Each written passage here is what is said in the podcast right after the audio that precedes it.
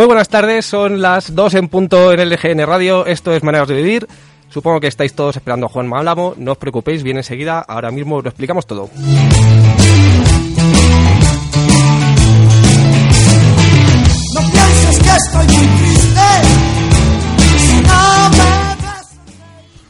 Tercera semana de pretemporada para el Atlético de Madrid. Bueno, tercer partido. Esta, esta madrugada va a jugar un emocionante derby en, en Nueva York eh, ante el Real Madrid. Y eh, vamos a, seguir hablando de, de la actualidad, pero también tenemos un, un invitado de, de muchísima talla, un invitado muy grande. Eh, presentándolos, bueno, para empezar, buenas tardes Ricky, buenas tardes Buenas Peris, tardes. buenas tardes Javi. Buenas invitado. Haced- Buenas haced tardes. los honores. Yo creo que el programa de hoy va a ser vintage y, y grande. Si se juntan las dos cosas. Yo creo que con eso ya hemos dado una pista. Tenemos aquí sentado en el estudio de LGN Radio a Paco Grande, gran periodista y una referencia para todos los que nos dedicamos a esto. Buenas tardes, Paco. Buenas tardes. Hombre, bueno, muchas gracias. me siento un poco, no sé, me, me, me- me inunda la timidez de repente. Nada, muchas gracias por, por invitarme y, y encantado de charlar con vosotros de lo que queráis. Oye, tu trayectoria, ¿cuántos años llevas en televisión española? Yo, yo- desde yo- los que somos pequeños, hemos crecido, hemos crecido Sí, viéndote. Llevo unos cuantos, ¿eh? Pues yo creo que debo llevar 31, 32 o por ahí, porque hubo una época que estuve de becario, eh, como me caracterizo por mi falta de diplomacia, eh, me despidieron, eh, luego volví otra vez, luego de nuevo me fui, entonces yo creo que sí, son unos 32 o por ahí. Pues toda una vida. ¿Cu- Sí, ¿Cuántos, cu- ¿Cuántos derbis has podido cubrir tú? Muchísimos. Madrid Atlético, Atlético de Madrid, muchos, muchos. Muchísimos, porque tuve la fortuna desde el año 87 en que José Ángel de la Casa, al que todos conocéis y quien nos escuche, la gente más joven, yo tengo que decir que ha sido el, el mejor comentarista que ha tenido Televisión Española en muchísimo tiempo. Y José Ángel, yo llegué allí a la tele y, y empecé a ver, llegué de becario, ¿no? Y empecé a ver gente allí como Matías Prats, José Ángel de la Casa, y les llamaba a todos de usted siempre. Y José Ángel un día me dijo, tú, ¿Tú eres el becario? sí, sí, sí. Venga, que te va a ir a... Es de, Toledo y tiene cierto acento así eh, de Castilla-La Mancha, ¿no? Te va a ir el domingo a Cádiz. Y yo, ¿por qué? Te va para tu estadio, ¿no? Te venido aquí para trabajar. Y entonces, bueno, la cosa fue bien. Y siempre que había un partido eh, Madrid-Atleti o Atlético Madrid-Real Madrid, pues iba yo, salvo uno, que tengo que decir que me sentó fatal, eh, no por el compañero que fue, que era Rafa Recio, fue el famoso 0-4 del Atlético con, con Menotti en, en el Bernabéu. 87, creo que fue el año 87, por ahí. Ese no fui yo. Sí, es el y, 87, que es la- el primer año de Gil.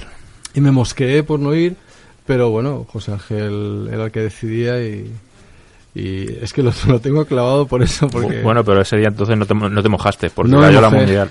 No me mojé, luego me alegré por eso. pero luego muchas veces, ¿no? Y bueno, está el famoso derby Madrid-Atleti del Bernabéu, cuando lo de Futre, Orejuela y todo eso. Sí, creo que Que tenemos es, un corte de eso por ahí guardado. Sí, Sí. por ahí algo tendremos que poner luego. Eso yo lo tengo como una espina porque es una sensación agridulce, ¿no? Cuando queráis podemos hablar de eso, que eso es un poco como la vieja historia de la que nunca se cuenta todo lo que pasó y se cuenta muchas cosas que no pasaron en realidad, ¿no? Sí, es que precis- precisamente les he pasado un texto eh, refiriéndome a este tema en, en concreto, eh, cuan- para cuando se pusiera el corte. O sea, Por, yo por- creo por- que hay- por ubicarlo, ¿qué, qué derbi fue? La 80 y- 88. 88-89, un partido en el Santiago Bernabéu. No recuerdo, creo que ganó el Real Madrid el partido ese. Sí, sí. Futre fue expulsado Ma- después de... Martín Navarrete de árbitro Sí, un incidente, una jugada con Futre y, y. Bullo en la banda. y llega Orejuela y es el que paga los platos Llegó. Orejuela, Bullo fingió una agresión, eh, roja para, para Orejuela, roja para Futre y, se montó luego, recuerdo, declaraciones de Jesús Gil, pues en su línea, que había sido un robo, que no se podía permitir y demás. No sé si tenemos 15, por ahí el, el corte, A ver, a ver. ¿lo tenemos por ahí? Sí, sí, sí, vamos a a la ponerlo. jugada de mayor polémica. Primero el choque entre Bullo y Futre. Atención, lo tenemos. Pedimos a los que presten mucha atención. Bullo se acerca a Futre con quizá intención de provocar. Acude Orejuela, que va a separar. Y ya todo sucede de una manera muy rápida. Mitchell intenta separar a Manolo, Martín Vázquez está con Orejuela, pero donde lo van a observar bien va a ser en esta toma de las cámaras situadas abajo. Orejuela acudirá ahora, no tiene ninguna intención simplemente de separar y Bullo golpea al jugador del Atlético de Madrid. Quien, por cierto, es empujado por Mitchell y en el momento de ser empujado sin querer golpea con su bota en el rostro de Bullo, que primero se queja de una pierna, luego se queja de la cara y también se queja del labio.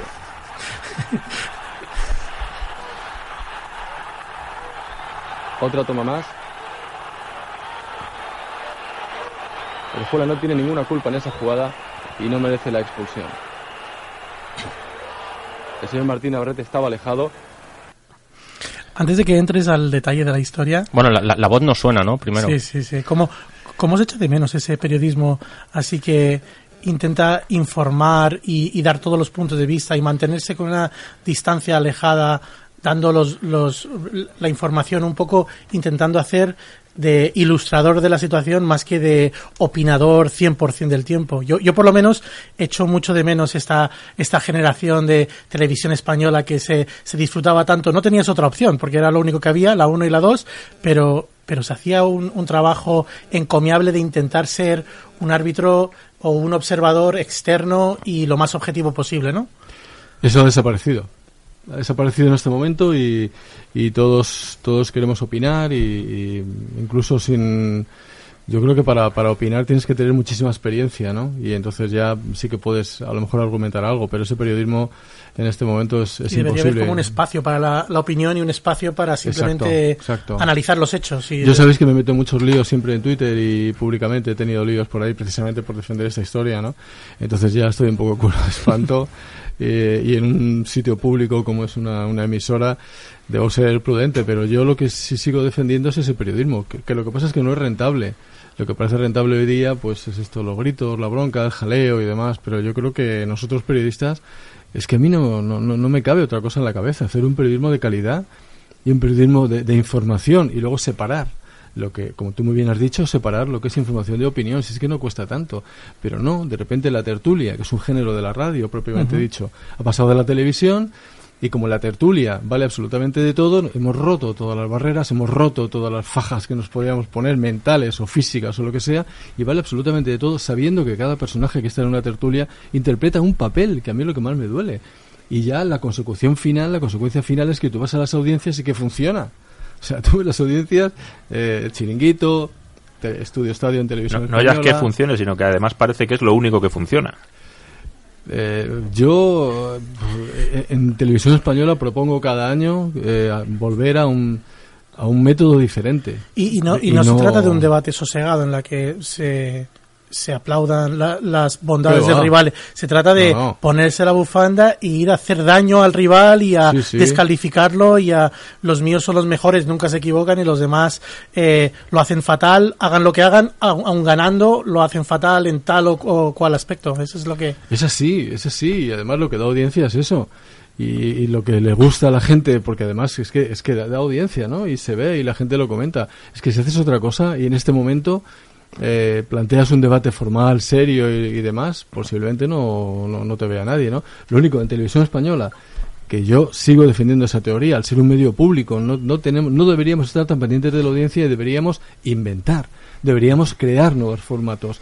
Eh, yo, yo ayer ponía un tuit diciendo que eh, en televisión española no tenemos que imitar los formatos, tenemos que pensar eh, en nuestros maestros, en la gente que, está, que estabais nombrando de antes, que con muchos menos medios que nosotros hacían una televisión mucho más ima- imaginativa. ¿Por qué no volver a eso? Si es que quien consiga dar la fórmula de la tertulia está ya desde hace unos cuantos años y de momento funciona, pero es perecedera, está más claro que el agua. Pero Paco, so- ¿somos nosotros lo que, los que ofrecemos basura, por decirlo así? ¿O es la gente que, que quiere consumir basura? Es que, es que yo no, no Sí, tengo sí. claro si, si somos nosotros que lo ofrecemos y la gente lo consume porque no le queda otra, pero a día de hoy yo creo que hay muchísimas opciones y la gente al final, yo soy de la opinión que quiere eso.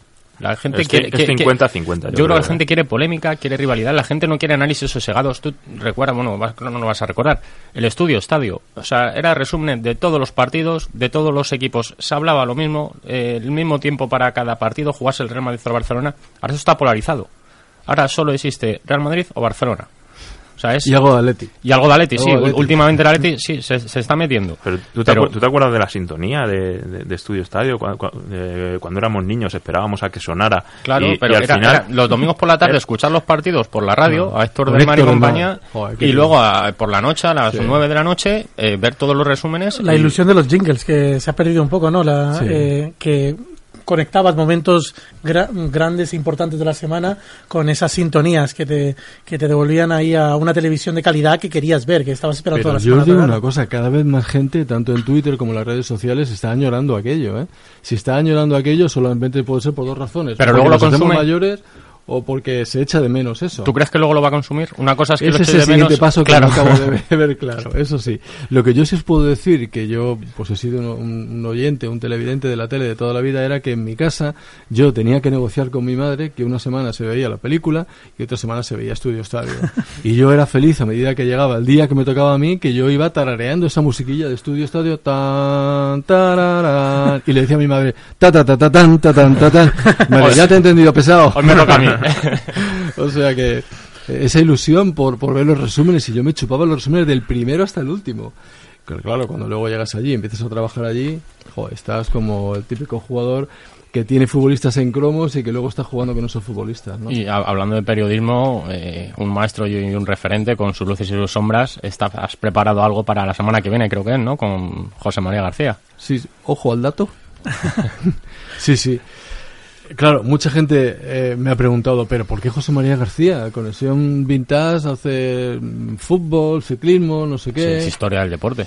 Y mm, a- a- es que José María García es José María García. Yo no creo que, te- haya que, que plantearse mucho, pero sobre todo, quizá mucha gente no sepa eh, que José María García empezó en el diario Pueblo, le habréis oído mil veces, en el sagrado diario Pueblo, tal, allí estaba con Jesús Hermida, con no sé qué, pero empezó de verdad en televisión española de reportero de un programa que entonces ya se llamaba Teledeporte. O sea, el canal Teledeporte de ahora no es un invento nuestro, es que había un programa presentado por Antolín García que era Teledeporte. Y allí José María García hacía reportajes en televisión, grabado en cine, que tiene su tema, y muy bien hechos, muy bien hechos. Entonces yo, montando conexión vintage durante muchas veces, veía a García, García, García, y a mí me gustan, lo- me gusta eso, y digo, este tío qué gracioso es, y, y bueno, y a su manera, qué forma del reportaje. originalidad, Y ¿eh? entonces pensé, venga, vamos a hacer un, vamos a hacer un programa de García, pero claro, todos los cines que hay, editados uno detrás de otro, no- eso queda un poco soso, había que aderezarlo un poco y por eso le planteé una entrevista que os puedo decir eh, en la confidencia de la radio que esto está planteado la primera vez hace tres años, hace tres años, pero entonces la situación política era un poco delicada y ahora ya se puede contar, en la tele me contaron que, bueno, hombre, García, es que va a empezar a dar hostias y... Sí, porque Con perdón por, por mi hijo Lucas que está aquí, va a empezar a, a quejarse y, hombre, mejor para que esta inestabilidad. Sí, pero porque José María Gar- García filtró los justos. No, no, García ninguno. Porque además no hacía mucho tiempo, o hacía algún tiempo, pero estaba muy cercano, que había tenido un problema con Jesús Quintero y que habían censurado la entrevista en televisión española. Si le hacíamos una entrevista y empezaba a dar palos a todo el mundo y lo cortabas, malo. Y si, y si no lo dabas, peor. Entonces me dijeron que lo parara un poco. Y bueno, lo, lo paramos, se enfrió y ya al final, por fin, ya eh, lo, lo- hemos conseguido hacer esta temporada y siempre cerramos la última temporada de, de Conexión Vintage o con un gran documental de ciclismo que yo ya estoy que tenía pensado que fuera y va a ser Alberto Fernández, el, el fallecido ciclista, o con José María García y dije, bueno, por una vez a mí, ¿qué es lo que me os habrá pasado a vosotros, no? ¿Qué me pide el cuerpo? ¿Me pide Alberto Fernández con el máximo respeto o me pide José María García? Me pide José María García. Además, algo que llevabas tanto tiempo para que viese la luz. Él lo sabe, él lo sabe porque, claro, tampoco es un personaje, aunque ahora le vemos en muchas partes, porque yo decía, oye, a mí me dicen en televisión española que no le entreviste y le veo por todas partes. Un libro sobre García, le veo en el Marca, le veo, le veo ahora con lo de Gil en, en- en los capítulos, le veo por todas partes y ¿por qué no nosotros? Y entonces, esta vez me dijeron, venga, venga, adelante. Contacté con él, que, tam- que también tiene, eh, bueno, que tenga 75 años y esté retirado, pues tú le llamas, te lo coge un secretario suyo y te cuesta que se ponga y al final te atiende. eh, desde el primer momento, eso sí, don Paco, fenomenal, muy bien, tal, pero vamos a quedar, sí, pero vamos a quedar, don Paco, te avisaré, te avisaré, pero vamos a quedar, don cuando quieras, pero vamos a quedar. Y así estuvimos seis meses que no quedábamos, ¿no? Y al final ya conseguimos quedar y os aseguro que, hombre, una de estas, entre- estas entrevistas siempre va con un poco de, de cosa, ¿no? Porque no, es cual- no es un personaje cualquiera. Yo llevaba mi guion, las preguntas. Bueno, hice la primera eso, pregunta y las demás sobraron. Porque él empieza. le suelta su tema. Algunas veces, claro, como, como aquí tienes que pensar en la imagen, no le puedes dejar que se vaya mucho. Porque si empieza a contar cosas que luego yo no puedo tapar o no puedo editar, es Claro. un tiempo perdido. Entonces, eh, devolverle ahí al camino cuesta. Pero al final, yo me lo pasé muy bien en la entrevista. Es un- es- tiene una fuerza descomunal. Fuerza, y además es muy gracioso. Eh, Una cosa que yo descubrí en el, en el cara a cara, ¿no? Que es un tío con, con mucha chispa y con mucha gracia. Y su forma de hablar y las cosas que dice, efectivamente va a dar hostias. No, claro, Eh, o- o- otra, cosa no esperábamos. Desde el primer minuto. Está el culpable de mis situaciones, no sé qué. Así me gusta. Empezando, claro, es que verdad, tal, no sé qué. Florentino no se libra, una vez más. Y bueno, yo lo que siento es que esta entrevista está hecha antes de, de que salieran los, los capítulos del pionero de HBO.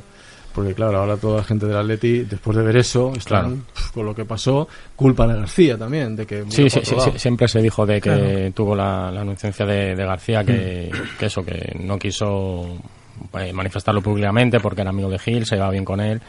Y Sí. a lo mejor sí es uno, uno de los grandes lunares, yo creo, de, de García. Es que en este, en este eh, periodismo en mayúsculas de José María García también hizo un poco de afán terrible, que hizo tanto de ángel como de demonio. Sí. Él abrió sí. esa veda de mm, a lo mejor entrar en disputas públicas con compañeros Y- y, y co- conmigo contra mí. tener enemigos acérrimos y, y también apoyar a lo mejor más allá de lo, de lo necesario y tapar, eh, como decías tú algunas veces, algunas lindezas de algunos de esos personajes. El otro día estábamos en el comedor de la tele eh, con unos compañeros de, de la web que me decían, oye, ¿cuándo empezamos a mover esto y tal y cual? Y no sé qué. Y yo, no, no, mejor el 26, el viernes, que así está más cercano, si no nos van a llamar pesados todo el día con García. Y estaba allí Perico, ¿no?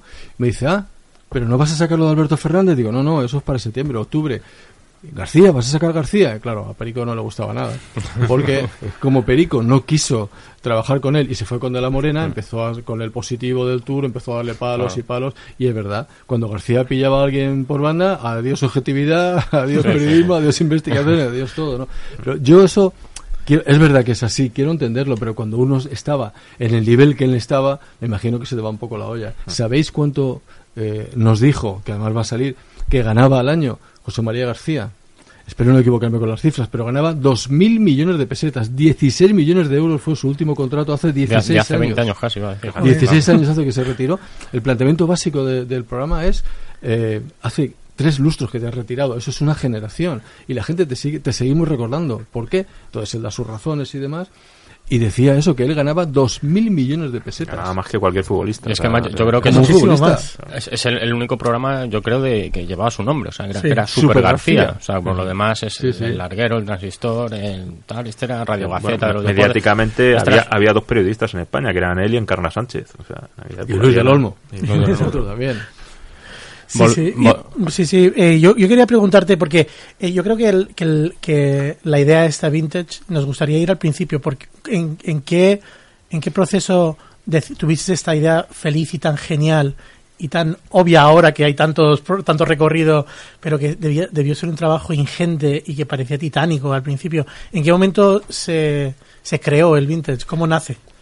Como, como dicen las folclóricas, me encanta hablar de ese tema. porque es verdad que me encanta hablar de ese tema. Es que, bueno, yo primero tengo que, que comentar con vosotros que yo me siento un poco raro porque hablando con Alex Grigelmo, que sabéis que ha hecho el libro de estilo del país y demás y demás y tal y del AS, me dijo, oye, es que dedicó un artículo en el AS al programa y dijo que no deberíamos decir conexión vintage porque mucha gente en Twitter me vacila porque digo, hola, ¿qué tal? Bienvenidos a conexión vintage porque porque me sale así, ¿no? Y me dice, no debes decir vintage, porque no es una palabra francesa, como creemos, sino que es inglesa, Sí. que viene de eh, las añadas del vino, y realmente es en inglés vintage. Sí. Total, que hay que decir conexión vintage. Y hace un mes más o menos que yo estoy dici- diciendo conexión vintage y no me lo creo. O sea, me suena, digo, hola, ¿qué tal? Bienvenidos a conexión su- vintage. suena raro. O vintage. Esto- esto nunca es tarde, nunca esto es tarde. Lo, dice Ricardo, que es profesor de inglés y poco Sí, más. sí, ¿eh? nunca, nunca es tarde para rectificar. Es vintage. O sea, cuando- es que todos creemos que es francesa. Yo también lo creía. No, no, es anglosajona, de añada, de, Sí. de buena cosecha del año, es vintage. Entonces, eso me suena ya raro lo de, lo de conexión vintage. El otro día estábamos con Francino, que hay un grupo de periodistas que los jueves en la chopera jugamos un partido Ah, de sí, fútbol. alguna vez me he cruzado con vosotros corriendo. Pues Sí, vente sí, algún día a jugar. Algún Tiene que ser un partido de altura. Hay- bueno, partido normal y corriente. Lo que pasa es que nos creemos Francino mucho sale cojeando más de una vez, ¿eh? Yo le he Francino visto. no está. Francino, Tapa ¿sabéis? pocos trotes. Se- se ha lo, lo ha sacado el país en su web. Francino hace las alineaciones en pleno momento en el que está en la ventana.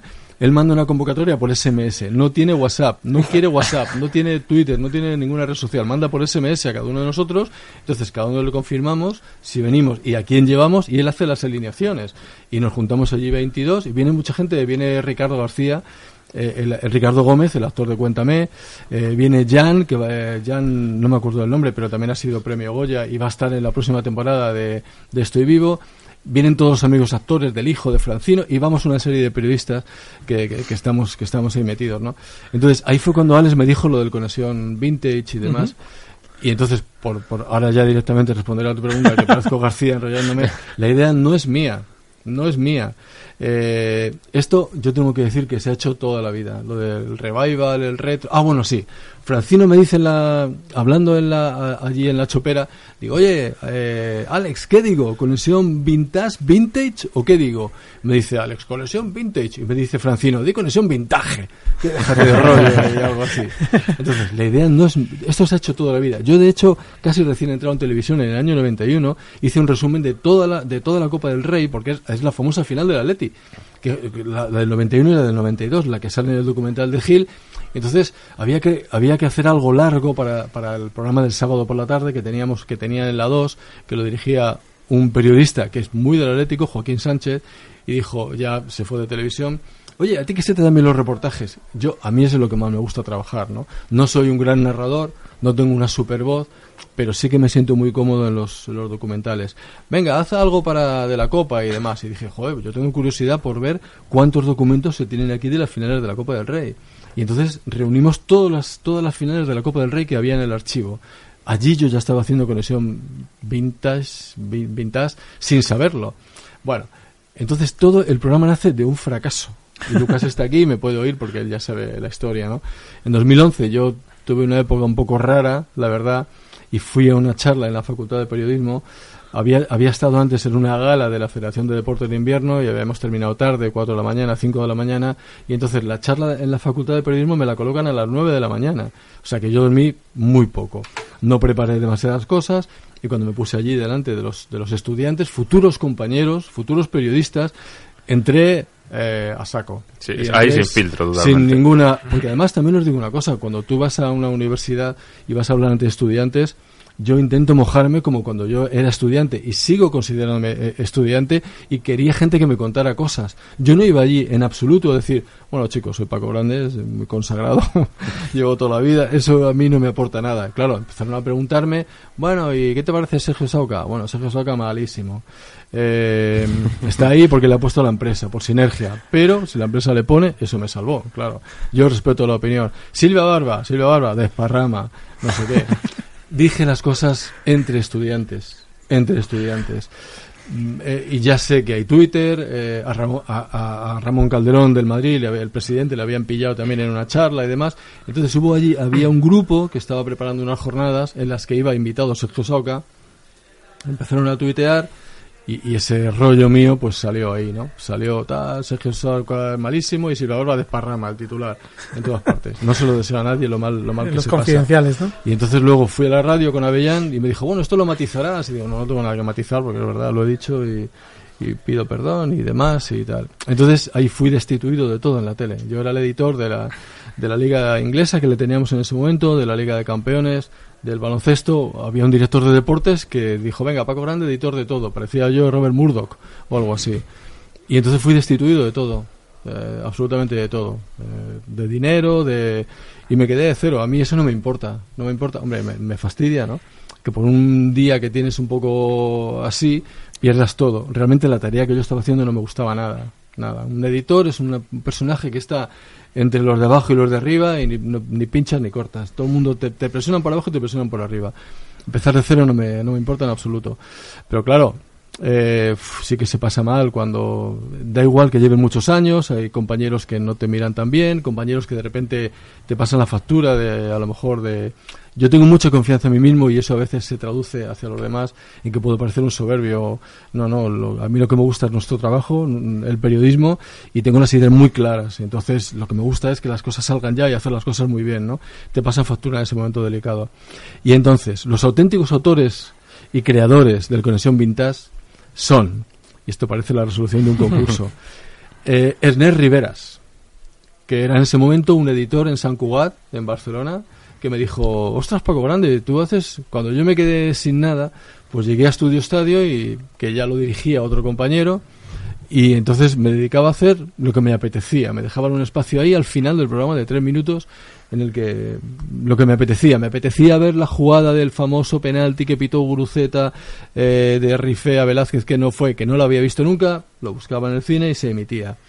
Y yo pensé, "Puf, esto es una caspa, os lo digo de verdad, vaya caspa, esto me gusta a mí, pero esto es una caspa que no veas. Pero yo veía que Relaño los lunes sacaba una cosa en el país, Memorias en Blanco y Negro, y joder, digo, si el país lo publica, y mucha gente en la tele, "Ah, vaya caspa que metes ahí, no sé qué, yo mismo por lo bajini, pero digo, sí, sí, a mí caspa y lo que saca Relaño, oh, qué bonito, oh, qué intelectual, no sé qué, no sé Qué bien cuánto. escrito está. ¿Eh? Qué bien escrito está. Así que como mola, qué buena historia. Y lo que tenemos aquí la imagen y es una caspa. Entonces eso me afianzaba en mis ideas. Bueno, ahora me apetece ver la famosa patada de Fernández Amancio, que no la he visto. ¿Cómo fue? ¿Cómo fue? Y la sacábamos y entonces empecé- yo empecé a ver la audiencia y dije, hostia, ostras, que esto a la gente le mola. Y Marta Solano, eh, mi compañera presentadora, que en eso es, es, es, una, es una fuera de serie, es muy dura y muy cruda. Oye, Paco Grande, a la gente esto le gusta, porque me lo ha comentado mi marido, que es vigilante jurado, y no sé qué, y no sé qué le comenta, tal. Y, y tú eso te das cuenta cuando una cosa funciona o no. Y yo vi que funcionaba, y dije, bueno, pues venga, más. Y entonces Ener Rivero me dijo, oye, mira, queremos abrir una franja de media hora en Teledeporte, eh, conexión baloncesto, conexión motor y un programa de lo que haces tú los domingos en Estudio Estadio. Tú puedes, podrías hacer media hora en lugar de tres minutos y digo, "Buah, está chupado media hora. Lo difícil es hacer tres minutos con una historia, ¿no? ¿Y cómo le llamarías? Y yo dije, lo tengo clarísimo, elogiador. Elogiador por el ojeador de toda la vida, el que va a los campos con la gabardina, se pone a mirar así, toma nota, este chaval para Madrid, este tiene no sé qué. Vale, vale, lo pensamos. El primer padre y único, primer padre fundador, Ernest Riveras. Yo era ahí un, uno que a lo que me dijeran.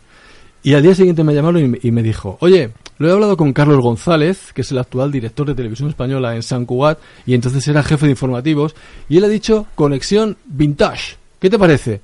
Digo, con perdón, una mierda. ¿Pero por qué vintage? A mí me sonaba, joder, macho, encima de que yo creo que es una caspa, le vamos a poner conexión vintage. Digo, ¿pero por qué no elogiador? Tío, que es el jefe de informativos, digo, no se hable más. Venía del lío con todos los jefes y, si- y así nació Conexión Vintage. Cuando le pusimos el nombre a este programa sucedió lo mismo, ¿eh? ¿Sí? Eh, sí, alguien propuso el nombre Maneras de Vivir y el, re- el resto nos emocionó mucho. Luego al final caló. Sí. Pues a mí me parece muy bonito el nombre, ¿eh? Porque recuerda a todo, recuerda a Rosendo, recuerda a Atlético, a la canción, a todo.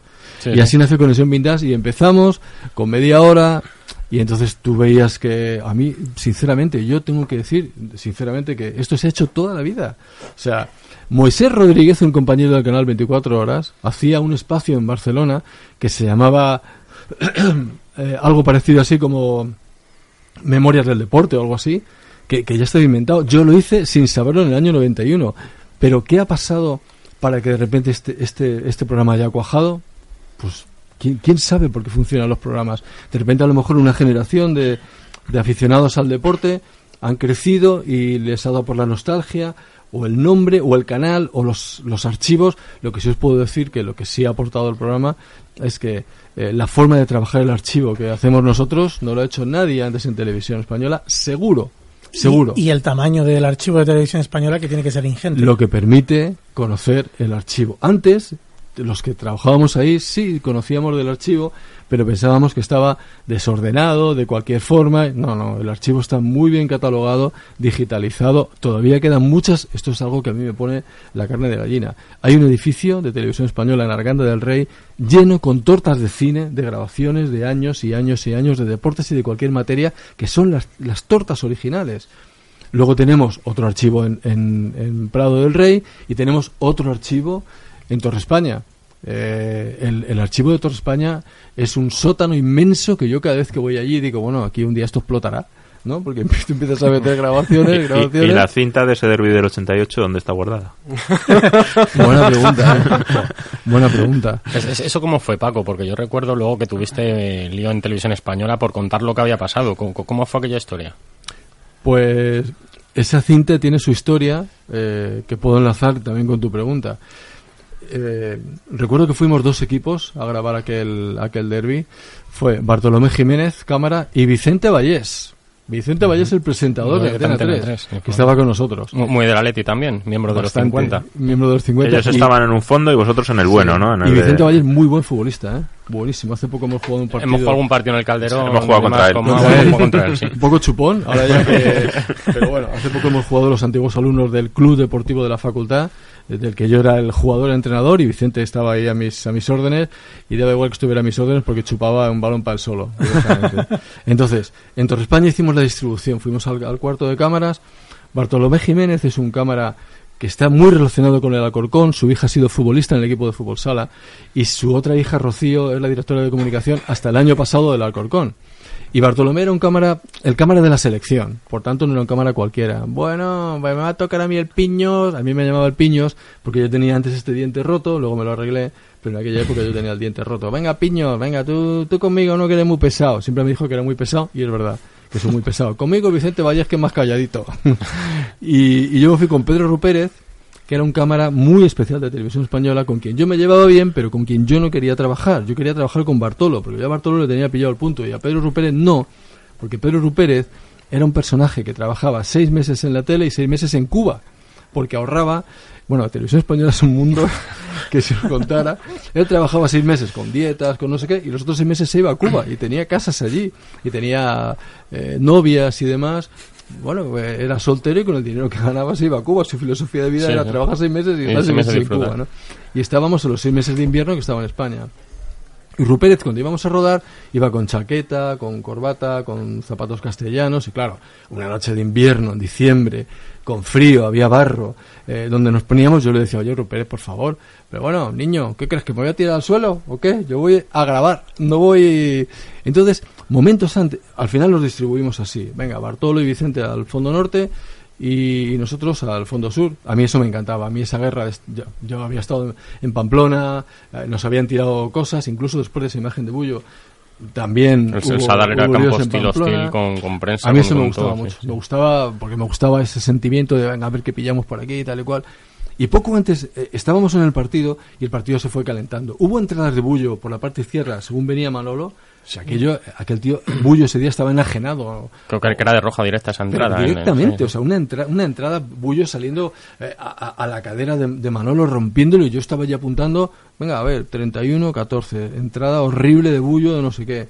Y antes de la famosa imagen, ya había habido otra de Bullo a Futre que, que se nos. si eh, Futre venía por aquí, la cámara estaba aquí, porque sabíamos Sí, dónde sí. situarnos. Y, y le dice que se tira, vamos. Exacto, que llega Bullo y hace... "Ah". Y yo estaba allí y digo, "Uf, oye Rupert, por favor, este tío está loco. Con perdón, Paco Bullo, estás escuchando, pero... eh, entonces dice, voy a fumar un cigarrito. Digo, ¿cómo que te vas a fumar un cigarrito? Eh, pero, pero mira cómo está el partido. Tú tranquilo, si está, ahora están en el otro lado. Cuando vengan para acá ya empezaremos a grabar. Digo, ya bueno, pero... Bueno, entonces en el momento yo estaba apuntando, minuto tal, no sé qué, y Rupert estaba fumándose un cigarro, ¿eh? Un cigarro, alucinas, en un Madrid Atleti donde estaba aquello que ardía.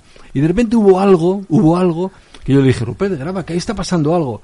Joder, de verdad, no puede uno ni echarse un cigarro aquí tranquilamente. Entonces el tío empezó a coger foco y por eso cogió la jugada. Por eso cogió la jugada. Porque ese partido se televisó por TV3 en aquella época. Compartíamos las Con transmisiones. la 2, Televisión ¿verdad? Española y TV3. Era la 2 y, y TV3. Una semana la 2 y otra semana TV3. Sí, ¿no? en Madrid no, no se vio el partido. En Madrid no se vio. Lo sorprendente del caso es que un cámara que iba con su corbatita, su chaqueta y sus zapatos castellanos fumándose un cigarro y, y la fortuna para nosotros capturó esa imagen que es para siempre y las cámaras de la transmisión no lo capturaron. O sea, está el plano, se ve desde arriba, pero en el plano no se adivina bien. Martín Navarrete estaba lejísimos, era imposible que se enterara. Además, le pillaban esta línea y era imposible. Rupérez, si os fijáis en la imagen, cuando la veáis en YouTube, está un pelín desenfocado al principio de la imagen, porque Rupérez empezaba a coger foco. Y cuando cogió toda la escena, Rupérez no supo lo que había cogido. Niño, apunta, me- algo pasa ahí. y yo tampoco me enteré. Yo vi barullo pero y bueno, Martín Navarrete, que expulsa a Futre, Bullo que hace el paripé, y bueno, tremendo lío. Rupérez dice que mire porque no sé qué. Terminó el partido, hubo todo el lío, pasaron muchas cosas con Schuster, un cabezazo, las expulsiones, no sé qué. Gil estaba en televisión española, invitado por televisión Con española, Cerezo al lado, sí. con Cerezo al lado, a ver el, a ver el partido en lo que ahora es la, la, la- redacción de Noticias 2, cómo cambian las cosas, ¿no? Entonces yo cogí la cinta, la famosa cinta del cajón, la que me estabais preguntando si estaba en el archivo, que tiene que estar registrada porque eso no se borra, y la metí en el manetoscopio y empecé a dar y de repente lo veo. O sea, lo veo, lo veo, pero, pero lo estoy viendo todavía clarísimamente y lo vi en ese momento y dije, esto es la bomba. Esto es la bomba, porque cambiaba todo el argumento de la película. Estaba a mi lado Jesús Fraile, Y sobre todo que antes no había on- 80 cámaras de, de todos los operadores. No hubo Ahora- ninguna. Claro, era, lo tenías tú solo. Sí, por fortuna eran los tiempos que ahora lo tendrían 100.000 cámaras, el plus lo daría inmediatamente, estaría en internet, lo tendría un espectador, hay mil cosas. Y yo creo que es la prensa la que la que participa en que eh, todos estos jugadores que tenían muchísimo juego subterráneo empiecen a cortarse, porque empiezan a ver que cada vez están más en cámara, Correcto. cada vez les pillan más y ni debía ser la primera de Bullo, ni, ni debía ser tampoco algo que solo hiciera Bullo, sino que las historias y los anales siempre hablan de muchas yo, yo cosas. lo he dicho, la imagen de Fernández con Amancio, las, eh, las, las patadas que antes los centrales, sabéis cómo eran. En el momento que proliferan las cámaras, aquello se acabó. La historia de esa cinta es que a mi lado estaba Jesús Freile, un compañero que en ese momento no se portó como compañero y que trabajaba con Rafa Recio en los telediarios. Y ve la imagen y me dice, uh, ¿qué imagen? Digo, oye, esta cinta es para Estudio Estadio. No, pero el telediario va antes. Digo, fenomenal, me llamas y yo vengo y lo hago, porque para eso hemos estado allí. Tú no has estado en el Bernabéu. Él pasaba por allí porque venía de rodar no sé qué. No. Sí, sí, no te preocupes, tal y cual. Y yo pensé, ¿me llevo la cinta a casa porque no me fío? ¿O la dejo en mi cajón aunque tampoco me fíe? Entonces dije, bueno, hombre, llevarme unas imágenes eh, a casa no lo veo bien. Y la metí en el cajón bajo llave. Pero de repente al levantarme al día siguiente, porque este fue un partido del sábado, eh, algo tenía en la cabeza, no me fiaba y pongo el telediario y veo la imagen de Bullo, que también sale en el telediario, firmada por el querido compañero Jesús Fraile. Automáticamente voy a la tele, me encaro con él, salto una mesa, le agarro así y le digo cosas que en este momento no se pueden reproducir en antena y mucho menos delante de Lucas. No, tío, eso es información, no sé qué, no sé qué. ¿Pero qué información? Esto no es información, esto es un robo. Es mi Es información. un robo. Si, si, no, porque te- pues fenomenal, pues llamas al, me llamas a mí y yo vengo a hacer esa información. Pero tú tienes que llamar a los que han estado en el campo. No puedes tú firmar encima a Jesús Fraile. No le he vuelto a hablar nunca más, claro, como podéis imaginar. ¿no? Entonces yo esperé ayuda de comprensión de José Ángel y José Ángel me dijo, es que tú eres tonto, la culpa la tienes tú. La culpa la tienes tú por dejar eso ahí, te lo tenías que haber llevado a casa. Emitimos el reportaje en Estudio Estadio, joder, aquello fue, claro, Estudio Estadio entonces tenía mucha fuerza. Era el único programa de, de goles de televisión, eh, estaba en TV3, también el programa de goles, pero allí. Y automáticamente García, que tenía a los jugadores del Madrid por la noche, bueno, con esa imagen, luego eh, a, a- a Orejuela le quitaron la sanción y a Bullo le metieron cuatro partidos. Y García esa noche tenía a Bullo.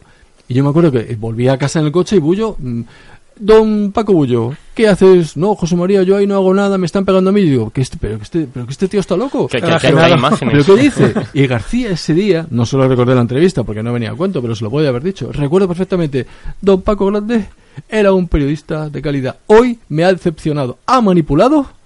Las yo, ¿qué dice? Pero si yo no he manipulado nada. Que habían manipulado las Eso imágenes. dijo, ha manipulado la verdad. Esto no es lo que ha ocurrido, don Paco. Efectivamente, José María, tal, porque a mí me pegan, porque no sé qué tal. Digo, ¿pero qué dice? Pero ahí me di cuenta de lo que es la presión en el mundo del periodismo y lo que puede ser la mentira en un momento dado.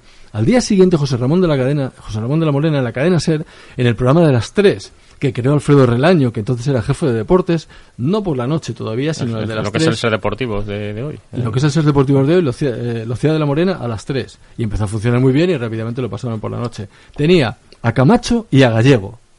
Y Camacho, sí, porque tal, porque no sé qué. Y yo, bueno, la verdad es que no sé cómo lo hice, ¿no? Pero bueno, yo había empezado la cadena SER, conocía de la Morena y tenía cierta relación con los jugadores del Madrid. Llamé a la emisora para que me dieran paso porque se estaban diciendo muchas mentiras. Y le dije, oye, José, no mientas. No, Paco Grande, porque está, porque te talea, porque te... No mientas, que no, que no, que ahí hay un cámara que graba eso y punto, que no hay... Y Gallego, si ya sabemos que Bollo está un poco loco, pero bueno, pero bueno, cual. El único sensato fue Ricardo Gallego, que dijo, bueno, ya le soportamos, tal. Pero Camacho y Mitchell, que luego fue comentarista nuestro, que durante años dijo, oye, Michel, bueno, Paco, es que como En un vestuario Camacho- tienes que cerrar filas, Como sí. Camacho decía que tal, total. Cierra de repente filas. empezó a crearse una bola que yo no, no se la deseo a nadie. Una bola que tuvo consecuencias, ¿no?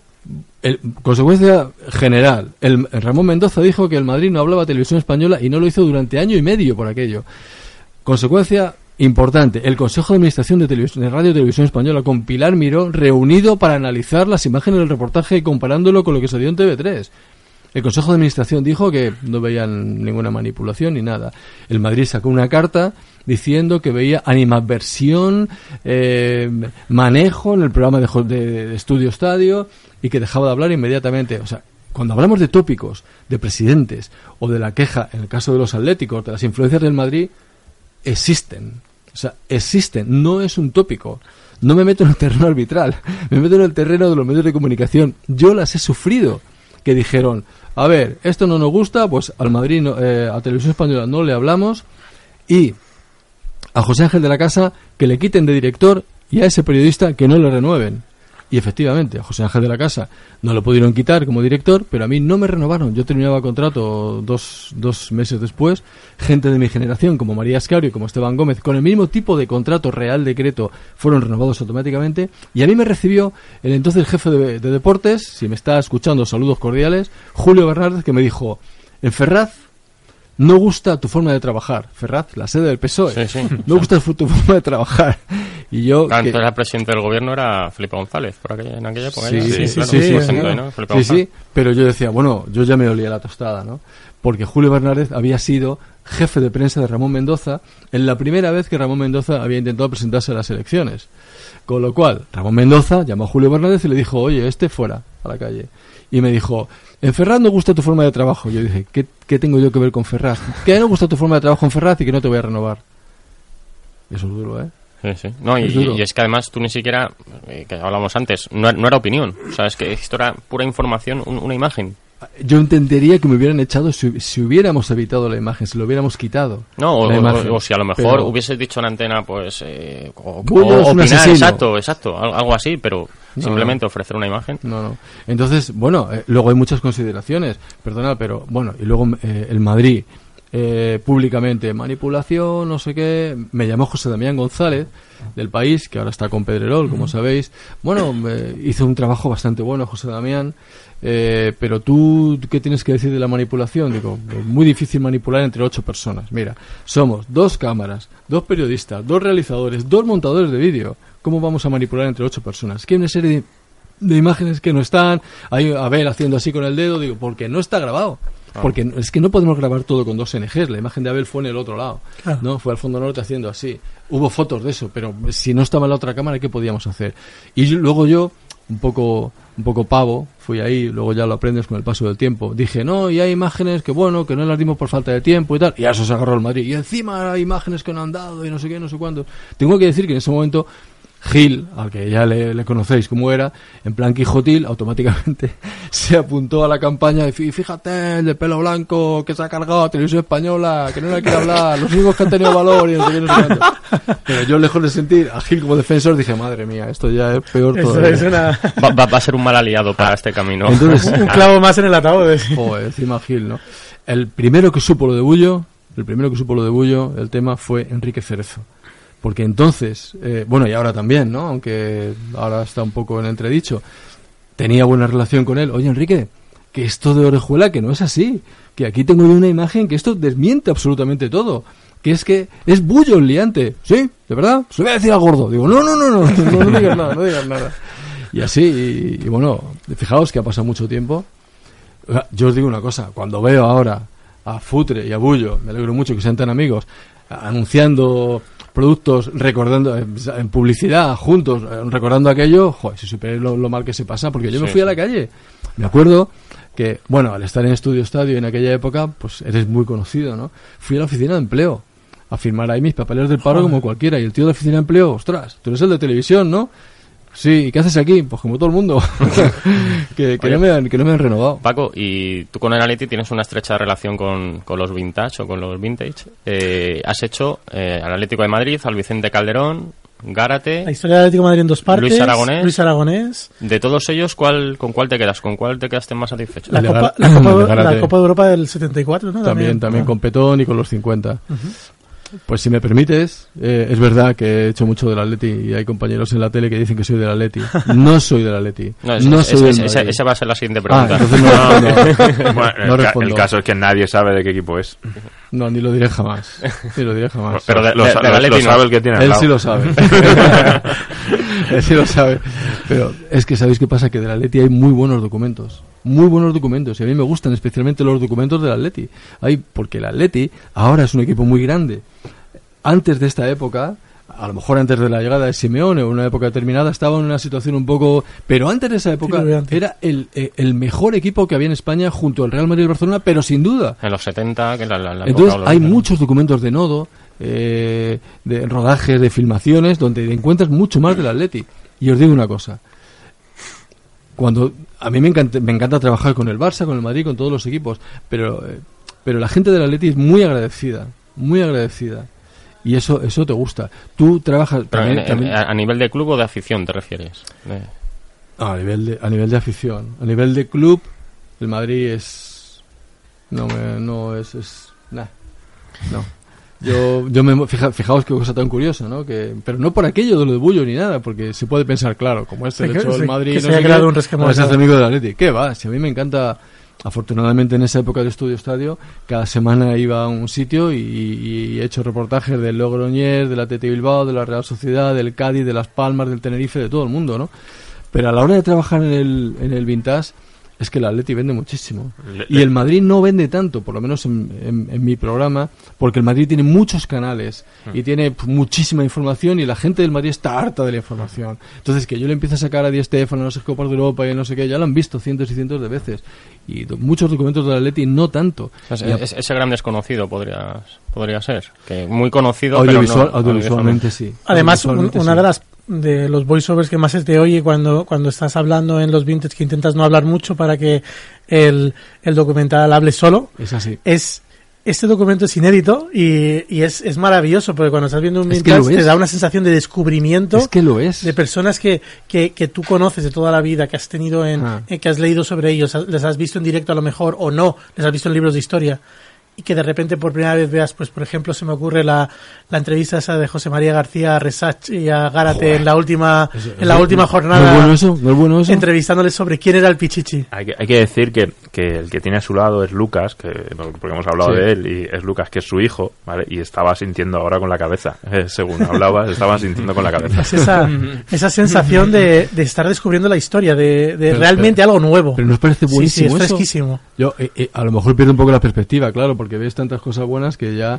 eh, la gente puede decir, "Ah, este tío que pesado, pero a mí me parece, esa, es, muchos de esos cines duermen el sueño del tiempo en el archivo de Arganda o en el archivo de, de, Prado del Rey, ¿no? Entonces, eh, cuando a mí me traen, cuando tú pides un, cuando encargo una búsqueda de un documentalista, me dice, bueno, aquí tienes la búsqueda que está digitalizada, que hay mucho digitalizado, y aquí tienes, ves acá un montón de folios, los cines. Y yo cada vez que veo eso, pf, me echo a temblar. Digo, joder, pero tengo que buscar cines, sí, porque ahí es donde... Vale, venga, tal. Los cines son signaturas que yo pido el archivo de Arganda y que entonces sacan la torta pura, o sea, la torta de cine que, que se guardó ahí 30, 35 años, 40 años. No es inédito, inédito desde el punto de vista de la emisión. Claro. Porque, porque si, si, si se filmó, a ser cine se filmó, está ahí. Pero sí que es inédito desde el punto de vista de que no está digitalizado ni está en vídeo, con lo cual no se ve desde hace 40, 45 años. Por ejemplo, en el último de Gárate, ese entrenamiento de Max Merkel con Hayo y con Gárate, que están ahí pegándole Porque pa, le está pa, pegando pa, unos- pa, pa, pa, unos viajes que que es le un mete. reportaje de Sí, sí, García. sí. Es que a mí, yo, es que yo eso, o sea, yo llevo 30 años en la tele, o 31 o 32 o los que sean, y yo eso no lo he visto nunca. La Que- pregunta es, que le ¿cómo está, no lo he le visto está antes? entrevistando mientras les está entrenando, que es, que Sí, es sí. eh, inaudito. Sí, Muchas de las y- cosas que O sea ves que hay, hay mucho más por Hay descubrir. mucho, hay mucho. A, a mí no me gusta decir, si me, per- si me permitís, lo de rescatar. Hay muchos compañeros, bueno, ahora se está, se está poniendo un poco de moda esto de, de lo retro y vemos goles vintage y no sé qué, no sé cuántos. Y yo creo que, bueno, que está bien, pero uf, yo creo que esto hay que dosificarlo, porque a mí me encanta el vintage y me encanta lo, lo antiguo, pero si me tengo que ir al Dakar me voy. O mañana voy a comentar, si Televisión Española no dice lo contrario, después de esta entrevista, los sub-19 que va por la 1. O sea, a mí lo que me gusta es nuestro trabajo, ¿no? No quieres encas- encasillarte, No, ¿no? no, no, porque esto algún día terminará. Claro. Y, y- y tiene que ser así, ni yo soy el representante de esto. Esto es, pero lo que sí defiendo es ¿Cómo no se ha visto eso antes en televisión española? ¿Cómo no ha habido un programa? Hubo un canal, que era el canal clásico, que se emitía todo, ¡bah! Ahí, venga, a casco porro. Eh, ¿Cómo no ha habido? La RAI tiene un canal y yo tengo contactos con Pino Frisoli, que sería mi alter ego en la RAI, un canal solamente dedicado, sería Canal Conexión Vintage. ¿Cómo no se controla Bueno, en, todo en eso? televisión española tenéis eh, 80M que, que ha funcionado muy bien también. Eh, Tengo que hacer una puntualización. Es bueno lo que dices, pero 80M no es televisión española. Ahí me tocas un poco la fibra. ¿ah? Es de la productora de La Cuéntame. productora. Es que de Ganga, Entonces en es una coproducción Ujú. en la que ellos disfrutan de medios que yo no tengo. ¿Y cachitos? ¿Cachitos sí es? Cachitos sí es, sí es televisión española San Cugat. La diferencia entre, entre Cachitos y nosotros es que ellos tienen mucho más presupuesto, que son mucho mejores y que lo hacen muy bien y que tienen una gran presentadora y un montón de equipo. Y, pero, para mí, tienen algo que a mí me ha servido de, de lección. Cuando tú ves cachitos, ves una, una, una canción y estás ahí, ta, ta, ta, y cuando estás disfrutando, te la cortan.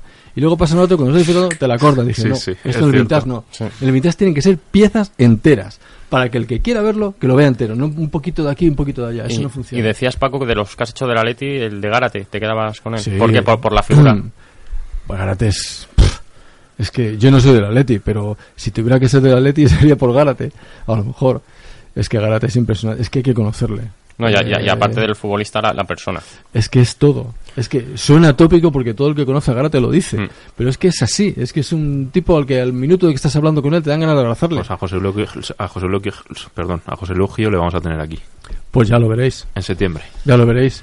Se os echará a llorar. O sea, tener unos clines aquí. Y es posible que lloremos nosotros también. Sí, sí. Pues ya veréis. Que Ya veréis. ya- de- ya veréis y el, el Calderón, tú que eres vecino de la zona, la de veces que has estado en el Vicente Calderón, ¿qué sientes Sí. ahora cuando pasas y lo ves ahí? Pasamos juntos, Lucas, bueno, como buen futbolista, ha estado lesionado hace poco de un, de un cartílago de la rodilla y el fisio lo teníamos muy cerca. Lu- ¿Lucas ha estado? ¿Ha llegado a conocerlo? Sí. Hombre, vamos, si ha estado lesionado hace poco es del Atleti, seguro. no solo eso, sino, sino que estuvo en el último partido de la Liga de Campeones que jugaron Atlético Madrid y Real, Madrid. Madrid. Estuvimos allí, compramos nuestra entrada y fuimos a verlo y demás. Mis padres siguen viviendo en Carabanchel y cuando vamos con la moto, bien al fisio, que ya ha terminado, o por allí, contemplamos la degradación, contemplamos la destrucción y a mí, repito, insisto, no soy del Atleti, pero me duele. Por eso te decía que tú, una persona que no es del Atleti, pero bueno, se puede decir vecino del barrio, que ha estado allí trabajando como aficionado al fútbol, al verlo, eh, Me o sea, duele. no, es el punto de vista del Atlético, que, que obviamente el Atlético lo veis y se viene abajo, pero por eso quería con- conocer tu punto de vista, que Me duele mucho. Sí, porque es en mi infancia, eh, es un poco mi barrio, luego ya es el terreno profesional, el trabajo y ver el Calderón. Yo hubiera preferido, ya sé que no es posible, ¿eh? yo respeto a los responsables, una, una voladura total, ¡pum! fuera. Claro. Sí. verlo poco a poco y mira, Lucas, hoy no está la escalera y ahora no están los asientos y ahora no está no sé qué y ahora está en esqueleto puro. Pff, me Las duele- imágenes de Sarriá eh, desapareciendo en segundos, pues hubiera sido quizá lo ideal. Duele mucho cuando, cuando se van los campos antiguos. Hay que dar paso a la modernidad y no queda más remedio. Ahora, que me imagino que no es tema para este debate, ¿no? La, la duda es si hacía falta todo esto del el pelotazo, el Hay- hay- poca duda. Sí, es el tema. sí, es el tema si queréis tema. que lo hablemos, yo encantado, ¿eh? Bueno, es que igual yo no soy el más informado de todo esto, Pero eso es lo que a mí me duele. Una, un derrumbe, porque no queda más remedio, vale, pero un derrumbe por operación, pelotazo para irme a no sé qué, ahí ya sí que... Al final yo en esto siempre digo lo mismo. El Real Madrid y el Barcelona, ¿dónde están? En su sitio. Siguen en, en el mismo sitio. Y ¿no? el Madrid lo ha intentado, ¿eh? Y no se lo han permitido. Y, y San Mamés. Pero esos tres clubes, hay una diferencia respecto al resto, que son no son sociedades anónimas, son clubs y los dueños son sus socios. Sí, sí, eso, eso duele, duele, duele muchísimo ¿Y el cu- verlo. cuál, cuál crees que es el próximo gran vintage que, que quieres preparar? O sea, el, el que todavía no, no has empezado a De, trabajar. de, de la Atleti, nos referimos. De la No, no. Ah, del Atleti. Ah, bueno. Es que te iba a decir el próximo, digo, no os va a gustar mucho. Amancio y Pirri. No, no, no gusta el fútbol. no gusta. Rubén Ayala. Rubén Oh, Ayala. Rubén Ayala. Qué grande. Oh, Yo creo que hay, que hay que enseñarle a la gente lo que era el ratón Ayala. Es una Sí, notición, sí. ¿eh? es, es un, es un grande. Sí, sí. Yo creo que yo creo que es el que es el personaje. Me hubiera gustado hacerlo mejor con Luis. El de Luis fue un poco apresurado. Eh, el de Garate ha sido mucho mejor. Con el de Garate hemos estado un montón de tiempo, ¿eh? Un montón de tiempo, desde La diciembre. que sensación de la que también se aprovecha todo el conocimiento adquirido, ¿no? De cómo trabajar el... Parece que evoluciona también el, el Conexión Vintage. Parece más, más redondo los últimos. El de Garate parece como narrativamente cada más programa, redondo. Cada programa te enseña. De todas maneras, eh, a la hora de plantearme un programa, yo no me, a diferencia de lo que es un, eh, un reportaje eh, más periodístico, que tú te preparas un poco la entrevista, buscas texto, no sé qué, no sé cuántos, intentas que sea muy perfecto. Yo no me planteo nada. ¿eh? Primero encargo a José Antonio Burriarán, eh, el mejor documentalista que tenemos ahí en la tele, una búsqueda exhaustiva. del Primero veo si le apetece. Oye, mira, quiero hacer algo de Ratón Ayala. Ratón Ayala, ¿quién es? Vale, ya no, ya no le encargo nada más. Y si le apetece, le encargo una búsqueda documental y, y según los documentos selecciono eh, documentos digitalizados, eh, cintas que hay que visionarse un montón y digitalizarlas y tortas de cine. Os repito la sensación cuando te, te traen una torta de cine y sacas el documento de un partido que no se ha visto hace 35 años, eso es porque no sabes lo que te vas a encontrar. En la ficha, en Televisión Española, tenemos un cajón de fichas fichas verdes de toda la vida, como la Biblioteca Nacional, en la que te pone, entre, por ejemplo, entrevista Rubén Ayala, recién llegado a Madrid, procedente de San Lorenzo, no sé qué, no sé cuántos, tal, negativo, mm, 10 minutos, no sé qué, y- pero no te pone nada más. Y entonces al final, cuando, cuando eso se, se, se pasa a, se pasa al telecine y se pasa a vídeo, es, es, es una maravilla. Entonces, cuando ya tengo todos los documentos, cuando tengo todos los documentos, voy seleccionando por épocas, por cosas que han pasado, voy ordenando, porque está el volumen de documentos que si te pones uno a uno no puedes. Y entonces la historia te va haciendo a ti, me va haciendo a mí.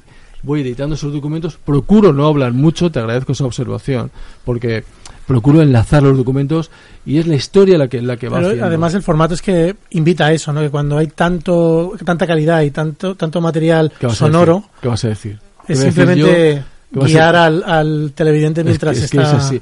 Eh, a, a- a diferencia de Cachitos, que mete Cachitos, aunque ya sabéis que el título no, no viene por ahí, sino que viene por otro lado, yo lo que intento es todo lo contrario, cachazos. intento que sea lo más, lo más completo posible.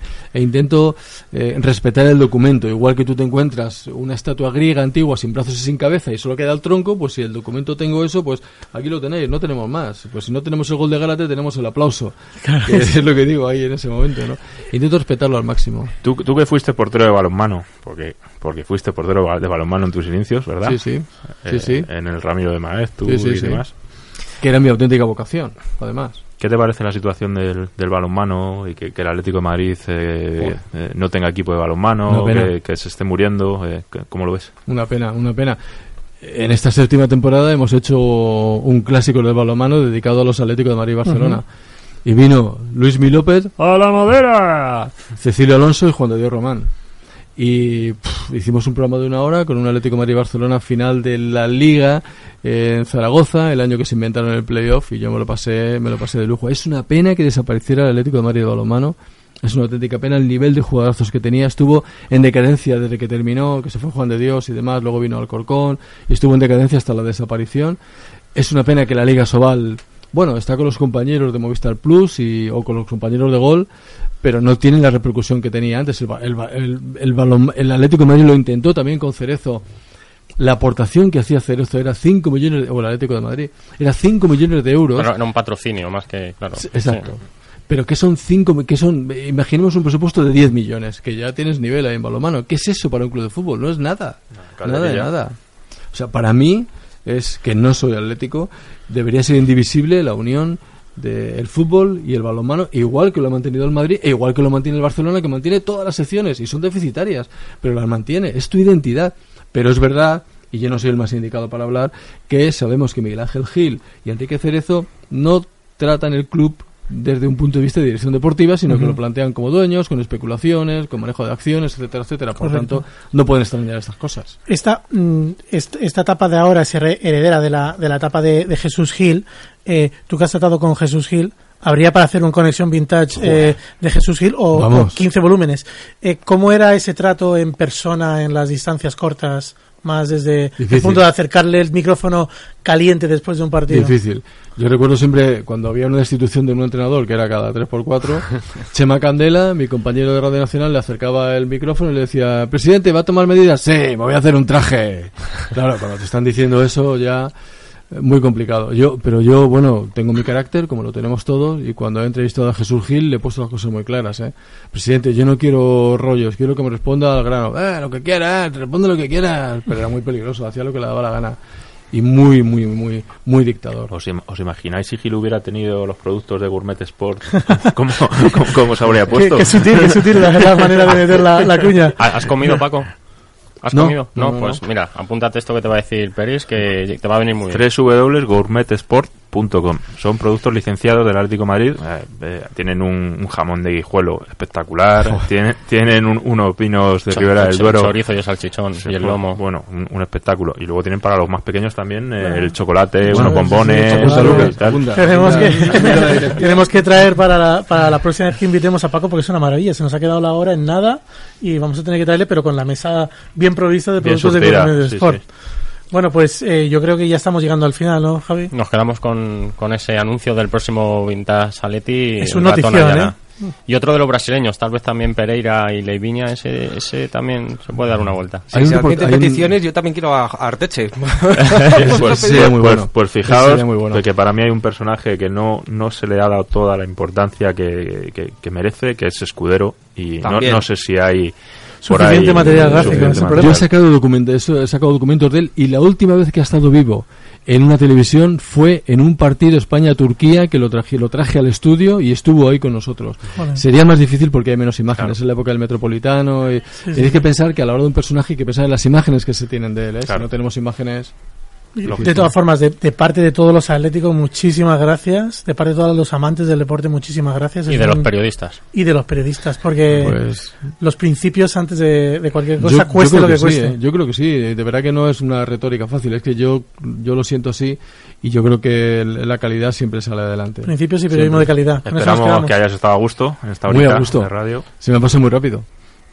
Pues nada, nos vemos esta noche hay partido, ya lo comentaremos la, la semana que viene. El, Tiene, narices que haya un derby en Nueva York. ¿eh? El Y- año pasado un, y de tuvimos uno en, en Tallinn y hoy... y de eh, madrugada, ampliando Sí, fronteras. sí, sí. Qué bonito el fútbol Bueno, moderno. déjame dejar un, un apunte. Eh, Kalinic, que está en, en la rampa de salida, eh, se habla que podría ser podría ir destino a la Liga Mexicana. Uno de los tres grandes de la Liga Mexicana podría estar interesado en cerrar el fichaje de Kalinic, pero ya veremos durante la semana si eso ocurre. Uno de los tres grandes de la Liga Mexicana o el Atlético San Luis. Como el Atlético San Luis, que se le hace grandes bases Co- Correa, Correa lleva dos semanas en la rampa de salida. eh, y, eso de decir que se puede cerrar una semana. y, hay, es y hay un señor que está, que está cruzado de brazos esperando. Pero bueno, Bueno, pues nada, muchísimas gracias Paco Grande. Gracias a vosotros. Muchísimas gracias, Lucas. Y que te, que te recuperes completamente de la lesión y, y esperamos. Es un zurdo como James, ¿eh? Bueno, pues Que entonces. se, que se venga. James, dices. James. Lucas. Sí, que estamos, estamos desprovistos de Lucas ahora mismo. Bueno, ah, es verdad, es verdad. Bueno, pues nada, muchas gracias. Eh, gracias a todos. Eh, hemos dicho que íbamos a explicar qué pasa hoy con Juan Málamo, que no ha venido. No pasa nada grave, no es nada serio. Eh, Mm, a veces en los servicios públicos se montan grandes esperas. No ha llegado ya tiempo, pero Juanma, un saludo desde aquí. Vuelvo hasta mañana. Te hemos echado mucho de menos, y, que lo sepas. Y mucha rabia que le ha dado de no, no estar aquí. Correcto. Pero bueno. Dicho esto, señores, nos vemos. Cuidarse Muchísimas gracias. Hasta el viernes. Ricky, Peris. Ya, hasta la semana que viene. Cuidado Saludos mucho. cordiales.